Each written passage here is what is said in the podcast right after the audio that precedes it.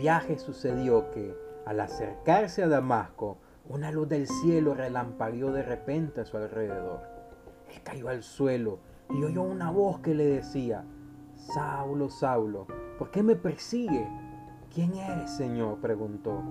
Yo soy Jesús, a quien tú persigues, le contestó la voz. Levántate y entra a la ciudad que allí se te dirá lo que tienes que hacer. Los hombres que viajaban con Saulo se detuvieron atónitos porque oían la voz, pero no veían a nadie.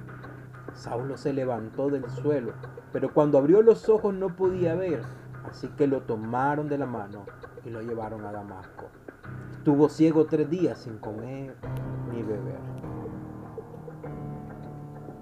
Es tiempo de renacer. El tema de hoy se llama Tiempo para decidir, basado en Hechos 9, del 1 al 9.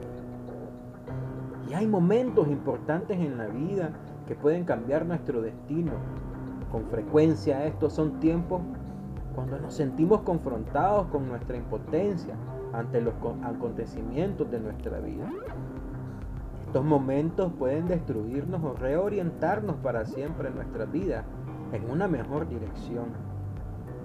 Saulo de Tarso, luego llamado Pablo, vivió uno de esos momentos después de la ascensión de Jesús. Saulo se le dio la tarea de dejar al mundo sin cristianos. De repente Saulo fue confrontado con el hecho de que su vida no era tan perfecta como él creía. ¿Y tu vida, te pregunto, es perfecta como tú lo creías? El legalismo había sido su rasgo más importante de su personalidad. Te pregunto, querido hermano, ¿cuál es la tuya? Sin embargo, al abandonar sus ilusiones de poder, se convirtió en uno de los hombres más poderosos que jamás había existido en el, en el mundo, el apóstol Pablo. ¿Y tú? ¿Que estás dispuesto a abandonar con tal de convertirte en la mejor versión de ti? Cuando se nos confronta con la verdad de que nuestra vida no está bajo nuestro control, es hora de decidir. Podemos seguir negando esa verdad y aferrarnos al legalismo, orgullo, ego, soberbia.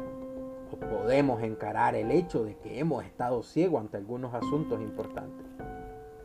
El fervor y la energía no impresionan a Dios, recuerda querido hermano, ni hacen que una persona sea exitosa sino un corazón arrepentido y humillado será la clave para que el poder de Dios se manifieste en tu vida.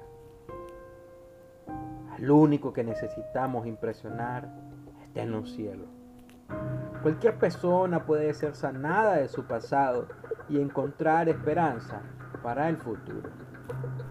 No importa cuándo comencemos la recuperación, siempre tendremos la oportunidad de poder impactar nuestra vida la de otros.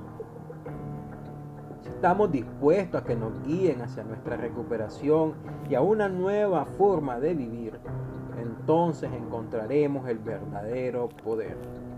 Por eso necesitamos confesar que éramos impotentes ante nuestra dependencia y que nuestra vida se había vuelto inmanejable y que solamente el poder de Dios podría restaurarnos. Recuerda Ezequiel 36, amado hermano. Quedarán purificados, los limpiaré de todas sus impurezas e idolatría. Les daré un corazón nuevo y les infundiré un espíritu nuevo. Que Dios te bendiga, querido hermano. Nos vemos en nuestro próximo podcast de Renacer.